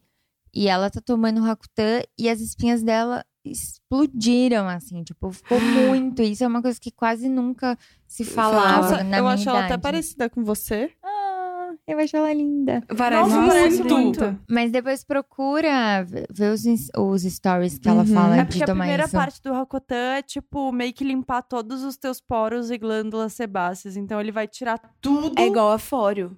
A primeira semana da Fório é um inferno. Essa pele ficou uma. A minha Ah, eu não achei. Eu A só acho que eu não. exagerei. Eu acho que eu tava usando todo dia efeito loucamente. É. E não precisava, sabe? Tipo, é que Não, eu tava tinha- muito é. querendo fazer valer o dinheiro que eu coloquei ali, que não Que é foi pouco, caro, não. né? Foi caro. Isso porque eu é. comprei com desconto bom. Enfim, continua falando do Rakutan, daí eu quero voltar. Posso? Não, é mais. é, Eu tinha muito. Eu tinha muito essa ideia, sabe? Ah, se eu não tiver espinha, eu vou ser bonita. Depois passou, se eu tiver peito, eu vou ser bonita. Sim. Enfim, daí hoje eu penso, eu sou bonita. Eu sou bonita. Ah, Oh, que é bom, linda. que ótimo Obrigada, isso. todas nós. Acho muito importante, principalmente nessa idade, quando você é mais jovem, a gente ter boas referências. Sim. Uhum. E hoje tem era tanta muito difícil, gente né, legal. Hoje tem tanta gente legal. Você falou isso da Fabi Gomes. Um ano atrás eu fiz um curso de maquiagem com a Rafa Crepaldi, da Nars. Ai, Sim. ela é perfeita. E, meu, é, mesmo eu já achando que eu sou super desconstruída em vários aspectos, tipo, não preciso de base, não sei o quê. Meu, eu aprendi tanta coisa com ela que eu fazia tão automático que eu nem pensava, Uhum. sabe? Uhum. Eu lembro que eu fui fazer, eu tinha que maquiar minha modelo, né? E eu, na hora de Chique. passar o blush, ela virou e falou assim pra mim: Por que, que você tá fazendo esse blush de salão todo marcadinho? e eu fiquei, tipo, olhando pra cara dela, tipo, nossa, eu nunca Pensei, pensei é. E foi o momento da minha vida em que eu comecei a passar o blushzinho do nariz Eu comecei também. a usar assim por tua causa, sabia? Ah, mentira! Ah, eu passo para. há anos. Juro, amiga. Mentira. E aí, sim, Amei. porque, tipo, pra mim ficava muito estranho passar pra cá, pra, pra, pras laterais do rosto. Aham. E aí tu começou a fazer assim, e eu sou meio pálida, então isso pra mim, tipo, É, dá, dá uma, uma cor viva. E é uma coisa que hoje pra mim é muito automático. Eu, passo o blush, eu, eu trago mais pra essa região próxima do nariz e no nariz também. Daí o final eu passo eu nariz tivesse coradinha mesmo. E eu acho que é uma coisa que muita gente faz. A Nathalie Bilho faz muito isso também. Amo ela. E, e foi tão legal a aula com a Rafa, porque ela tirou umas coisas assim da Uns caixinha. vícios, na e verdade, uma coisa que ela né? falou que me marcou muito é que se ela tem 20 minutos pra maquiar uma modelo, ela prefere passar 15 minutos fazendo uma massagem no rosto dela e 5 minutos fazendo a maquiagem em si. Sim. E como as coisas se transformam, sabe? Acho Sim. Um dos aprendizados que eu tive com a Júlia também, ah, que eu até mandei áudio pra vocês falando, que, tipo, uma pele boa, ela não precisa de primer. Uhum. Não. Porque, tipo, o primer, ele é uma cola pra grudar a maquiagem. Gente, só eu sou que- meio viciada em primer, sabia? Só- Às vezes eu passo Eu gosto primer e não passo a base, Eu também. porque eu gosto do efeito que ele vai dar na minha pele, sabe? Mas é que isso tu consegue com um Sim, hidratante. consegue. Ou com qualquer Uhum. outro produto que vai fazer Óleo um facial. tratamento. É porque eu acho que o primer eu relaciono muito também, porque eu tenho alguns primers que tem fator de proteção Hum, solar. Sim. Então eu uhum. tenho um da NARS que eu adoro, que ele também tem um efeito super glow. Eu amo minha pele com aquilo. E não precisa da base, tipo, não tô, Sim. sabe? Tipo, você meio que desconstrói o produto também, sabe? Você Ah, dá não, uma- e nesse sentido eu acho super legal. Mas Sim. o primer só como uma base da base. Ah, É, sim, exato. É uma cola mesmo. A minha relação com não usar base passou pela fase de só usar o primer. Uhum. Que eu é, ganhei um primer da Natura, que é, de- é um primer iluminador. Uhum. E aí eu passava, ele é de passar no rosto todo, aí eu passava ele, depois eu passava a base. Daí depois eu fui deixando de passar a base, só passava ele. Eu achava muito legal, porque ficava muito iluminado. E aí um dia eu falei, ah, e se eu só não usar ele? Porque, sei lá, E não passar muito iluminador. É, e passar muito iluminador. E daí rolou, assim, mas é, você falou da Rafa, né? O negócio de ter boas, boas referências, isso é, nossa, é muito importante. Sim. Porque do mesmo jeito que a Ju diz que o São Paulo Fashion Week é um ambiente tóxico muitas vezes, o Instagram é um ambiente tóxico muitas Então, vezes. isso Na que eu ia das falar. vezes. É. É, eu acho que ainda não tem alguém que fale de. Tipo, muito forte, que fale de skincare e que me represente. Porque o que, que eu sentia? Quando eu comecei a fazer mais a minha skincare, eu tinha uns 20, 22 anos, tipo, 21, 22 por aí. Foi quando eu comecei a ir mais na dermatologista e ela começou a me receitar coisas. E eu usava, tava assim, não tá funcionando, vou parar e vou usar o que fulana tá usando. Mas, Uhum. E eu daí vou te também não funcionava. Que eu acho que isso a gente nunca vai se sentir representada. Porque uma, Não. cada pele é uma pele. Sim, Concordo. total. Concordo. Mas o que eu sinto é. É, uma coisa que agora eu comecei a falar da minha pele no Instagram, porque eu realmente não tava me sentindo representada por ninguém. E eu falei, eu vou dar uma chance, porque uma coisa não vai fazer efeito em uma semana. Entendeu? Não vai ser em uma semana que eu vou parar de ter espinha. Mas uma coisa que eu prezo muito é você ter uma dermatologista e você ter alguém que conheça a tua pele e que possa te ajudar. O que eu senti era assim: ah, não, eu vou usar, sei lá, esse produto que eu gastei dólares pra mandar entregar no Brasil porque a bonita de pele tá usando e pra ela funcionou. E não necessariamente vai funcionar pra mim. E eu sinto muita falta de pessoas que trabalham com, com skincare falando isso, sabe? Uhum. Reforçando, Reforçando. que você não precisa daquilo. A gente no Brasil tem muito a cultura da automedicação. Sim. Uhum. E a pele é o maior órgão da pele. Da, do Do corpo. Do corpo. Ma- a pele é o maior órgão da pele, óbvio. É, e a gente esquece que tudo que a gente passa nela, independente de ser remédio ou não, vai ter um efeito muito, é, muito claro. Sim. Tipo, a nossa pele. Não é à toa que quando a gente vai fazer coisa no nosso cabelo, a gente testa alergênicos na nossa pele. Tipo, Sim. tem Sim. um porquê. E a gente leva a questão de produtos pra pele da mesma maneira que a gente toma aspirina, assim. Uhum. Como se fosse qualquer coisa, sabe? Só que a gente esquece que, tipo, pele é muito histórico. Então, todas as coisas que a gente vai usando vai somando. E em algum momento isso vai explodir. Sim. Hum, e que existem É. coisas sérias nos ingredientes, Exato, sabe? tipo, Ácidos e tudo mais. E a gente esquece que, de novo, tipo assim, cada enxaqueca também é uma enxaqueca. E tu não vai usar o mesmo remédio que eu uso. Exato. Por que, que a gente usaria todo mundo a mesma, o mesmo produto? Então, mas esse é o sabe? problema. Eu demorei muito tempo pra entender isso, assim. E eu acho que tem muita gente que também não entende. É, eu mostro todos os produtos que eu uso e quando eu mostro, eu falo, gente, tudo, tudo que eu uso, eu falo com meu dermatologista antes. Tudo. Uhum. É que também ter acesso a dermatologista É, é, muito é difícil, muito- né? É muito difícil. Ah, Nem plano de saúde às vezes cobre É, a então, a, a- quem quiser a minha aceita vários planos de saúde. Se alguém precisar, estou super aberta a passar contatos, ela é ótima. Mas o que, eu, o que eu sinto é. Eu tô fazendo. Outro dia pediram a receita do meu manipulado que tem antibiótico. Falaram, Júlia, você pode, por favor, me passar? Não! É, mas é que é isso. É essa cultura de, tipo, Entendeu? do boca É. a boca, da indicação. E querendo ou não, hoje as pessoas, elas te seguem e elas confiam muito no que tu fala. Mas do mesmo jeito que isso é uma coisa que também a gente falava muito quando eu trabalhava no Petiscos. A gente falava, todo mundo que trabalhava lá, do quanto existe uma cultura de do pronto, assim, Uhum. do, Sim. do Fácil. feito- é, do fácil. E assim. Me entrega que eu quero só consumir. Exatamente, me entrega que eu quero só consumir. Então, qual é o produto pra mim? Qual é a rotina que eu devo seguir? E ao mesmo tempo que é óbvio que a gente tem que o ideal e o correto é a gente ter acesso a uma dermatologista, é muito importante a gente também ter autonomia assim com as coisas. Não assim, Sim. ah, eu vou comprar um ácido e usar, Uhum. mas da gente entender que a nossa pele é a nossa pele e ela vai reagir de, jeitos diferentes. Então, isso é muito difícil, principalmente com review e internet, porque as pessoas, sei lá, você faz um review de um produto, pode não ter funcionado pra você e pode funcionar outros. mim. Sim. E aí você nunca vai E saber. muitas pessoas falam como se fossem verdades absolutas. Exato. Você precisa desse creme. E eu acho que, Ou é mu- não que tá use. acontecendo Aham. muito É. isso com o skincare especificamente. É, mas acho que a, É a um onda período. aconteceu É a com onda. tudo. Como com Concordo. É, eu, eu quase entrei na vibe, assim. Eu comecei a seguir, eu, eu uma Jana, Uhum. e aí eu segui o Bonita de Pele. Aí eu comecei a ver todo mundo falando daqueles mesmos produtos, mesmos nomes. Eu falei, cara, eu não Preciso tô usar. fazendo parte disso. Como assim? Eu É. preciso usar.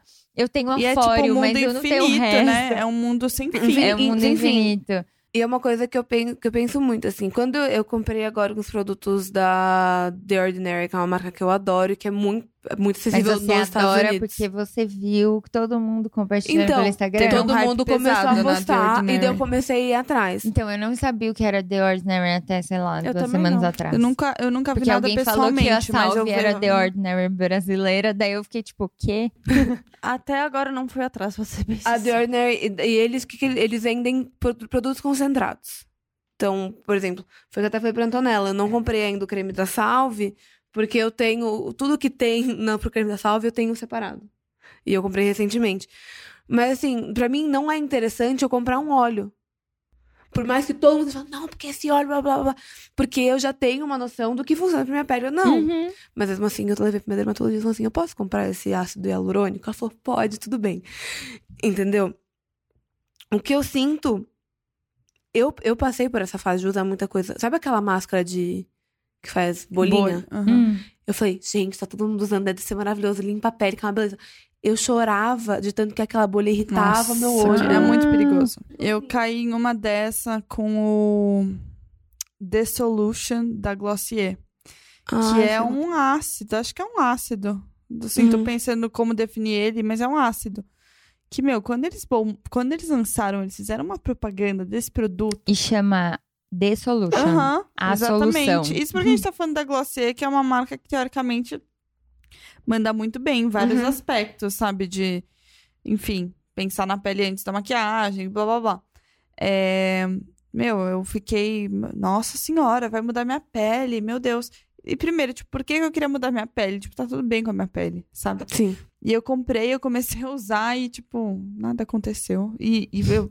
Foi muito inconsequente, sabe? É, frustra também, É. né? Frustra demais quando algo que dá muito certo pros outros não dá certo pra você. É. E fazendo aqui um papel, eu sei- acho que eu sempre faço esse papel. Ah.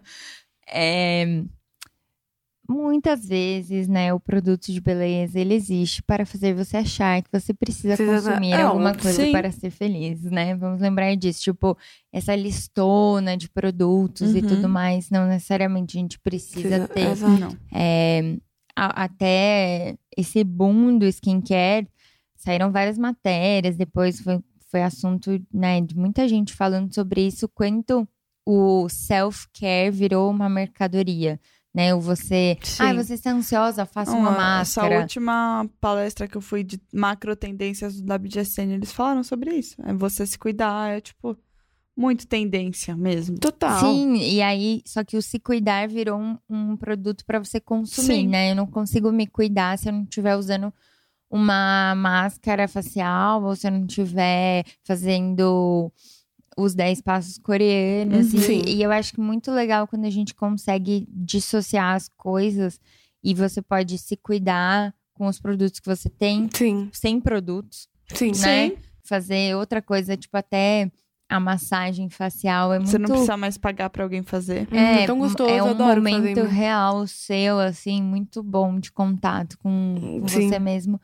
É, acho importante a gente ter isso em mente, né? E, e a gente fala, tem falado bastante disso, não necessariamente no podcast, Mas né? Mas entre vida. nós e na vida.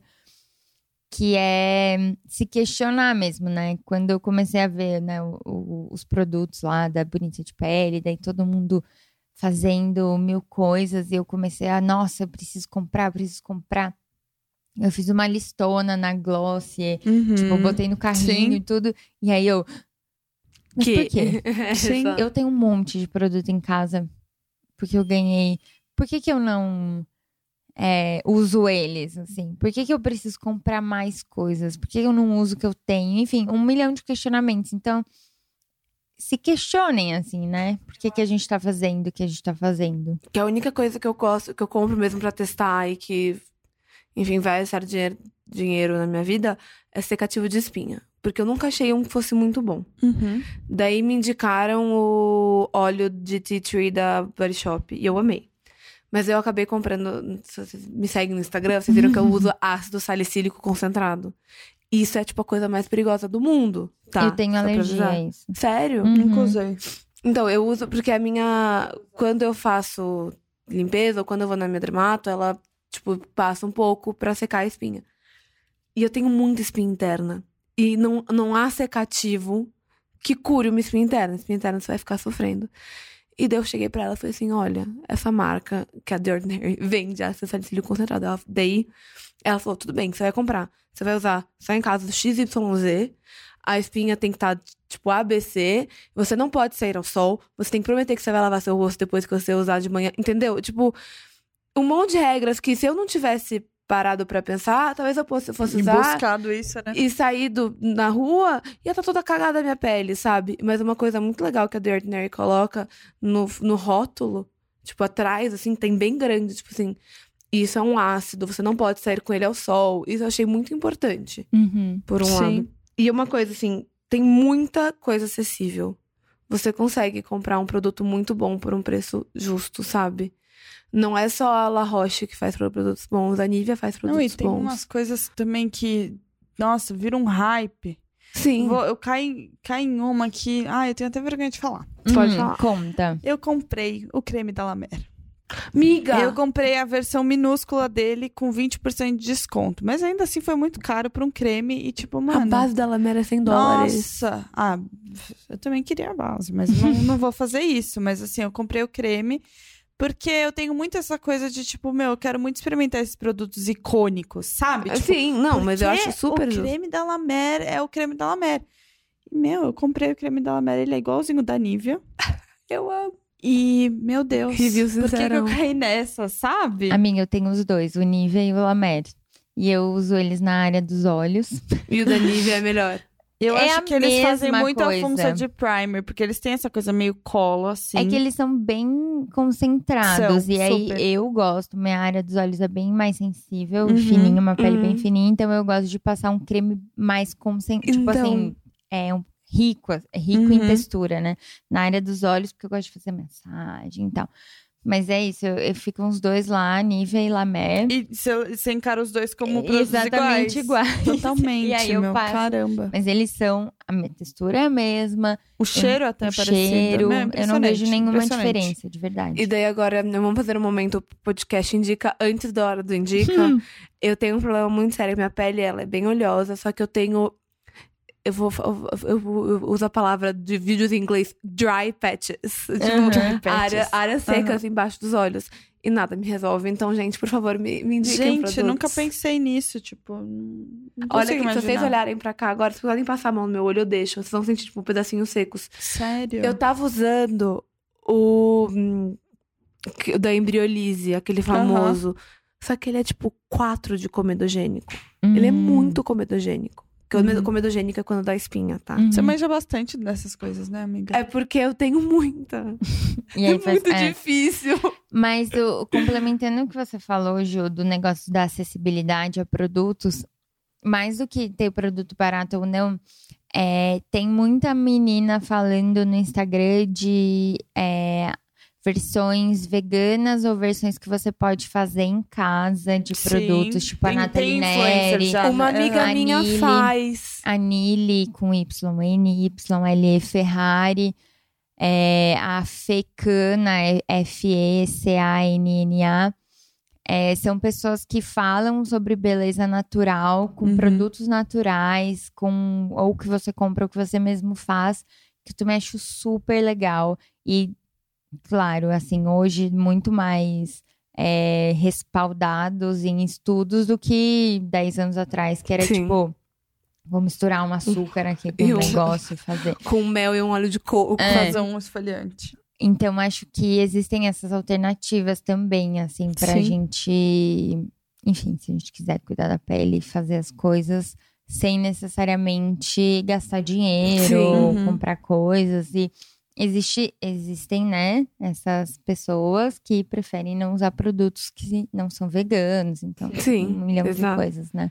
Eu acho que cada vez mais a gente tem mais coisas boas acessíveis, mas ao mesmo tempo eu tenho muito medo, tipo, de. hum, Vou dar um exemplo muito específico. Por exemplo, tem muita gente que segue a Mari Maria, tá? E a Mari Maria, ela, eu adoro ver as maquiagens dela, porque eu acho, tipo, umas coisas bizarras, eu nunca faria na vida. Mas ela passa 40 quilos de base da, da Ruby Rose na pele. E a base da Ruby Rose é muito acessível, só que ela é muito ruim. Minha professora de cosmetologia, que eu fiz um curso ano passado na Escola Madre, falou pra gente: não usem Ruby, Ruby Rose. Ela falou: não usem, por favor, não usem. Mas, gente, eu vou dizer uma coisa, que é uma opinião que eu tenho, uma mesma opinião que eu tenho em relação a fast fashion, tá? É, é o que faz as pessoas poderem consumir aquilo que tá em volta. Concordo. Eu Porque, tipo, a concordo. gente tá numa posição muito privilegiada. Sim, que a gente pode selecionar o que a Pode não gente vai usar Não, Rose. eu É. concordo. Então, tipo, eu sei que é uma bosta como Aham. composição, mas é que é o que as pessoas têm acesso. Porque é a galera Totalmente. que, tipo assim, tem gente que vai na 25 comprar maquiagem porque é onde elas conseguem acessar é, geograficamente, que Sim. é onde o metrô chega. Ou pra onde tem transporte público. E pelo preço E mesmo. pelo preço, Mas tem principalmente. muitas bases. Tem uma, tem uma base vegana na 25 de março, que é bem baratinha, que é muito boa. Mas é que, amiga, mas a informação também é Eu elitizada. não, eu concordo. Então é Sim. muito complicado que, tipo, óbvio que a Muito, gente, totalmente nós, a gente pode dizer, a gente é amigas, não usem Ruby Rose. Super Mas a gente privilegiadas. tem que cuidar pra não desmerecer tanto Então, essas não, eu não, marcas. eu Sim, não, tem eu não razão. desmerecer. Não, não não é isso que eu ia falar. Assim, o que eu ia falar é. O- às vezes o meu medo é a menina que assiste a Mari Maria que consome Ruby Rose, porque Mas é que é o consegue- público da Mari eu Maria. entendo. Só que ela, a- às vezes ela vê a pele da Mari Maria e fala assim, pô, mas ela tem uma pele perfeita e a minha tá ficando uma bosta. O que, que tá É, acontecendo? eu acho que o, o, o problema, assim, é, eu fico pensando, quando eu era bem nova, minha mãe, bem mãe, assim, veio falar, filha, é uma amiga minha mandou esse vídeo dessa youtuber que faz maquiagem, eu achei muito legal, queria te mostrar. E era aquela Alice Salazar. Uhum. Uhum. E era um vídeo que ela fazia metade Ela do era rosto. maquiadora da RBS, que é tele- telecomunicadora da Globo. Globo. Ah, é? Não sabia. Ela fazia metade do rosto, como as pessoas estão se maquiando, e outra metade, tipo, como elas devem se maquiar. Não é exatamente isso o vídeo, mas era meio que uma coisa, tipo, o jeito certo e o jeito errado, entre aspas. E daí ela falava, tipo, na metade certa, ó, como você tem que passar a base. Ai, eu, Você tem que passar produto, você, você não vai passar pouquinho. Ela gastava metade de um Meu. vidro de Fix Plus. E eu fico pensando, tipo- Como é que chama Fix? A base. Studio Fix. Studio Que é Fix. um reboco. tem- ela tem cheiro de tinta. Uhum. E, e assim, que bom que quando eu era novinha e assistia isso, eu pensava, tipo, mano, não, não é o tipo de coisa que eu gosto. E hoje eu consigo ver uma Mari Maria, na verdade a Mari Maria nem acompanho, mas tipo uma Bruna Tavares, é, uma Nina Adoro a. Secrets. Adoro a Nina. E que não é o meu estilo de maquiagem, mas eu consigo ver e falar, meu, que legal que existe essa possibilidade. O problema é que eu Uhum. acho que muitas meninas veem isso como Co- a única Então é esse o negócio, assim, quando eu tinha 14 anos, eu achava que tinha que passar muita base. Eu achava que tinha que pingar e a base escorrer. E eu, assim, e eu, sei lá, 10 anos depois, tô vendo a merda que eu fiz. Entendeu? É muito difícil.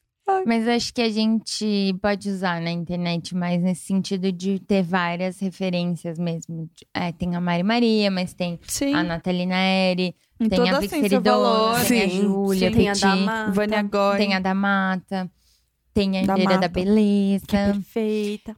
É, tem, acho que é muito A Karen legal Bacchini a gente fala chegar- muito de skincare. nessas, nessas diversas versões de beleza pra você criar a sua também. E você entender que não existe uma que é uma verdade absoluta. é, Não pro- é não passar base ou passar muita base. Você É, pode fazer os E dois. assim, o que você quer usar naquele momento, que faz sentido pra você Não, e e tá também certo. eu acho muito importante a gente, como consumidora, saber colocar essas pessoas no lugar delas. Porque Sim. assim, eu posto muito sobre maquiagem, muito sobre skincare. Por mais que eu não tenha muitos seguidores, meus seguidores são muito, muito, muito engajados. Eu recebo muitas mensagens. E eu recebo umas mensagens tipo assim: indica uma coisa pra pele oleosa. Como se eu fosse, tipo, estou aqui a sua receita. Sim. E é muita responsabilidade isso. E quando a gente certeza. consome e quando a gente também passa esse conteúdo, a gente tem que ter essa noção, Sim. entendeu? E tipo, imagina, eu que tenho meus 4 mil seguidores, mas agora você pensa numa Mari Maria, numa dessas Sim. essas meninas que alcançam tanta gente. Mas assim, eu acompanho a Mari Maria porque eu realmente, eu realmente gosto de ver os olhos malucos que ela faz. Que ela faz um negócio assim que eu fico, nossa, nunca faria, mas acho incrível. E eu não vejo falando. Mas é porque a Mari Maria talvez ela não tenha nem pensado sobre isso. Por favor. Mari Maria, escuta o podcast e pensa sobre isso. É, por a gente favor. tem falado um pouco disso na agência, assim, sobre o quanto também a gente às vezes espera das pessoas posicionamentos que talvez elas nem tenham tido tenham- acesso, assim. Sim. E outro assunto gigante, assim, mas é, acho legal também usar as nossas plataformas, não necessariamente a gente, né, que tá Uhum. aqui, mas se a gente vê uma coisa legal, tipo, um perfil legal, que faz uma maquiagem que você fala, cara, eu nunca vi isso, tipo, compartilha, sabe? Sim. Mostra para as pessoas. Outro dia, uma, é, uma amiga minha mandou, assim, o perfil de uma maquiadora que, sei lá, acho que ela tem 6 mil seguidores. Tipo, ela não é gigante. E ela falou, cara, ela faz maquiagens muito parecidas com as suas, tipo, coloridas e tudo mais. Achei muito legal. Daí eu fui, comecei a seguir. Enfim, vamos também compartilhar isso, esses outros jeitos Sim. de se maquiar. Porque a Mari Maria, ela é gigante porque ela faz uma maquiagem que é de massa. a mai- que a sim, maioria gosta. acha legal. Sim. É, qu- quanto mais essas outras pessoas, outras estéticas forem tendo mais alcance, Espaço. Essa- isso vai naturalmente se Sim, movimentando. E vai assim. mudando, acho que o mercado vai mudando. Total. Tipo, a Nathalie Bilho, ela, quando eu comecei a seguir ela, ela tinha, sei lá, 20 mil seguidores. Hoje ela tem quase Sim, 100 ela mil. cresceu muito. Então, acho que é, é legal a gente também compartilhar isso. Eu tenho uma amiga que é maquiadora e ela faz assim. Quando eu preciso fazer maquiagem, eu chamo ela. Porque ela me conhece bem, enfim. E tem uma maquiadora que eu gosto muito, que eu não, não vou citar nomes, porque eu vou falar mal da pele dela. Mas ela é uma, é uma maquiadora que eu gosto muito. Só que eu acho que ela faz uma pele muito reboco. E não é o que eu me identifico. Então, assim, eu acho lindas as maquiagens dela. Eu acho lindo o olho, eu acho lindas as bocas que ela, que ela faz. Ela sempre faz uns, uns cílios bonitos, cheios, um delineador bonito. Só que eu nunca chamaria ela pra maquiar, porque eu sei que a pele dela vai. Tipo, em mim não vai ficar, não vai ficar boa, sabe? E eu acho que é legal também a gente ter maquiadores e seguir essas pessoas que fazem coisas diferentes, exatamente pra gente tentar achar o que faz sentido pra gente, sabe? Uhum. E aí tudo é uma grande colcha de retalhos, assim, né? Sim. Sim. Você começa a ver a, a massagem facial de uma, Uhum. o produtinho da outra, O, o cut crease é, da outra. da outra. Acho, acho lindo, não sei fazer. E aí você cria a sua própria estética, que eu acho Exato. que é o mais legal, assim, quando você se olha e você vê você e não outra Ai, pessoa. Não, né? isso pode te fazer tão bem. Uhum. Eu recebi uma mensagem, um direct, peraí, ah, da Fernanda. E ela me falou que a, maqui- a- isso dela se enxergar e dela ter esse tempo dela se cuidar ajudou muito ela em um momento que ela tava passando em que ela tava, tipo, se sentindo péssima depois de um relacionamento muito ruim e que a psicóloga dela mesmo recomendou isso pra ela, pra ela pa- parar esse tempinho e se cuidar. E é uma coisa que pode fazer muito bem, sabe? Tipo, eu sou suspeita pra falar, eu gosto muito, eu sou, sou muito apaixonada mesmo, é uma coisa que me faz muito bem e eu acho que até muda meu jeito de olhar as outras pessoas, sabe? Acho que ultimamente eu converso com as pessoas, eu fico olhando pro rosto delas. Hoje eu tava olhando pra uma amiga do trabalho, enquanto ela falava comigo, eu fiquei olhando, tipo, nossa, olha como o, o olho dela é, tipo, mais fundo do que o meu. E como isso deve ser diferente pra ela quando ela vai se olhar no espelho e se cuidar e até se maquiar. E é tão legal que a gente é tão diferente, sabe? E, tipo, que bom que isso tá sendo cada vez mais celebrado, mas a gente tem um longo caminho pela frente, né? Tipo, a gente ainda escuta muito de marcas que fazem uma base pra pele negra Uhum. Ai, e, raiva. enfim. Bom, meninas, pra finalizar este episódio, Porque a gente quer comer pizza. É, Sim. tá muito tarde, a gente tá com muita fome. e eu queria saber quais são as dicas de vocês. Eu tenho uma dica, eu ia falar outra, mas que eu já esqueci. Então eu tenho uma dica pra pele oleosa. Na verdade, que eu aprendi num canal no YouTube que eu gosto muito, que chama Beauty Within. É, são duas coreanas que moram em Nova York. E daí elas estavam falando, uma tem pele seca, outra tem pele oleosa, elas estavam falando sobre quando elas lavam o rosto. E elas chegaram à conclusão que elas lavam o rosto no banho. E daí uma falou assim, a que tem pele oleosa, ela reclama que ela tem muita espinha aqui na testa, mas que ela lava o cabelo, tipo, passa o creme e tal, e depois ela lava o rosto, depois ela enxaga o creme. Daí outra falou, é, por isso que você tem um monte de espinha por aqui, Sim. porque fica creme A- acumulado, depois você A passa Kendall sabonete. Jenner já falou sobre isso, que ela tinha muita Uhum, acne nas, nas costas. costas. Uhum. Por causa do causa de- condicionador. Sim. E, gente, depois que eu descobri isso, isso mudou a minha vida. Juro, eu não tenho quase mais nada, que eu tinha muitas bolinhas, e agora eu não tenho mais nada. Então a minha dica é, passe, se você lava o rosto no, no, No banho. no banho, passe o condicionador, lave o condicionador, depois faça sabonete. No rosto. No rosto. Amei. Gente, eu vou ter que indicar a firma hoje, porque eu acho que super cabe Tudo a aqui. ver. É, a Salve é uma marca muito legal. A gente está desenvolvendo produtos muito legais, pensando de maneira muito colaborativa. Então, todos os produtos são pensados a partir de conversas e necessidades reais. Mas, além do produto, eu queria dizer que no blog da Salve tem vários conteúdos legais sobre vários assuntos relacionados a cosméticos, skincare e coisas que estão meio que em voga, mas de uma forma sempre direcionada para a marca. E tem muitas coisas que esclarecem sobre, muitos posts que esclarecem sobre composição, combinação de produtos, é, enfim. é, eu acho que pode ser bem interessante para quem gosta do assunto.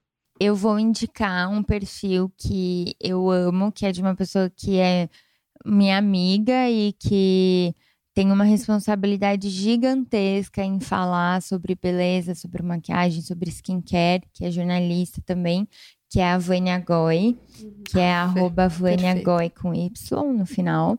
Ela faz conteúdos lindos, tipo, as fotos dela são perfeitas. E ela, é, ela tem realmente essa responsabilidade de entender tudo, assim, do que ela vai escrever, o que ela vai falar. E agora ela tem uma newsletter toda segunda-feira, Ah, que é uma demais. delícia de Uma ler. delícia.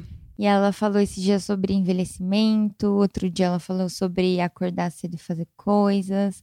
E eu indico muito, acho que é um respiro bem legal, assim, nesse mundo de influencers de beleza e tudo mais. Então sigam a Vânia. Eu vou indicar um perfil que chama, ah, acho que assim que fala, Rudy Bar Bar Baroni.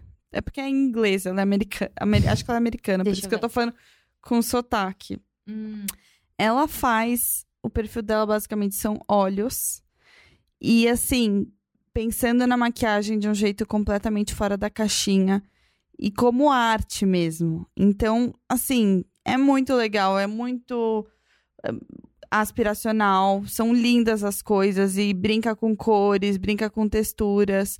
Ela pega inspirações de vários lugares e assim, é muito diferente do que a gente tá acostumado a ver e além dela tem outra maquiadora que eu também tô amando acompanhar, que é a Joe Baker, o Instagram dela é Miss Joe Baker. Ai, eu comecei a seguir ela de Ela você. é ótima. Ela faz as maquiagens da Lu Lucy Boyton, que é a do Bohemian Rhapsody.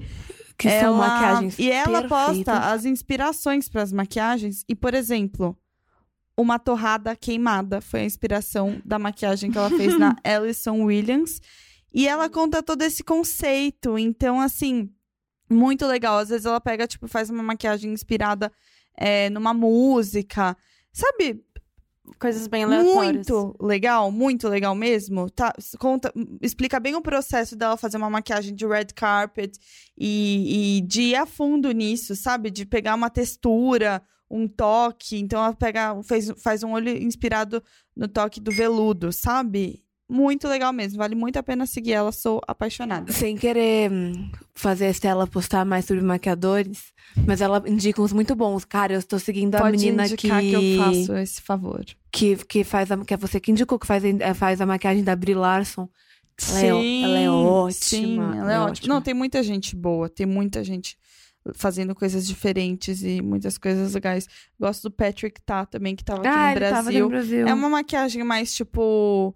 é, Glam. Glam, Aham. pele super, ultra, hiper iluminada. E recentemente ele lançou a marca dele, que é bem, muito glow em tudo. Amo. E acho que é isso. Mas- Gente, redes sociais. Eu sou Antonella Vanoni com dois L's no Twitter e no Instagram, gente. Eu sou a Ju Ribeiro de Lima no Twitter e no Instagram. Eu sou a mais complicada, desculpa. Eu sou. A gente tá com fome. Instagram é Xenoelle, C-H-E-Z, underline, N-O-E-L-L-E. E no Twitter eu sou hello, underline, sunshine. Eu sou Estela Espínola em tudo, é Estela com dois L's e com S, e Espínola com S também. E, E um L só. é isso, ficamos por aqui. Adorei Vamos comer essa nossa conversa. pizza. Ah, eu também. Vamos Podia passar horas. pizza. Podia. Gente, eu tô com muita fome. Adeus. Tchau. Beijo. Beijo. Beijos.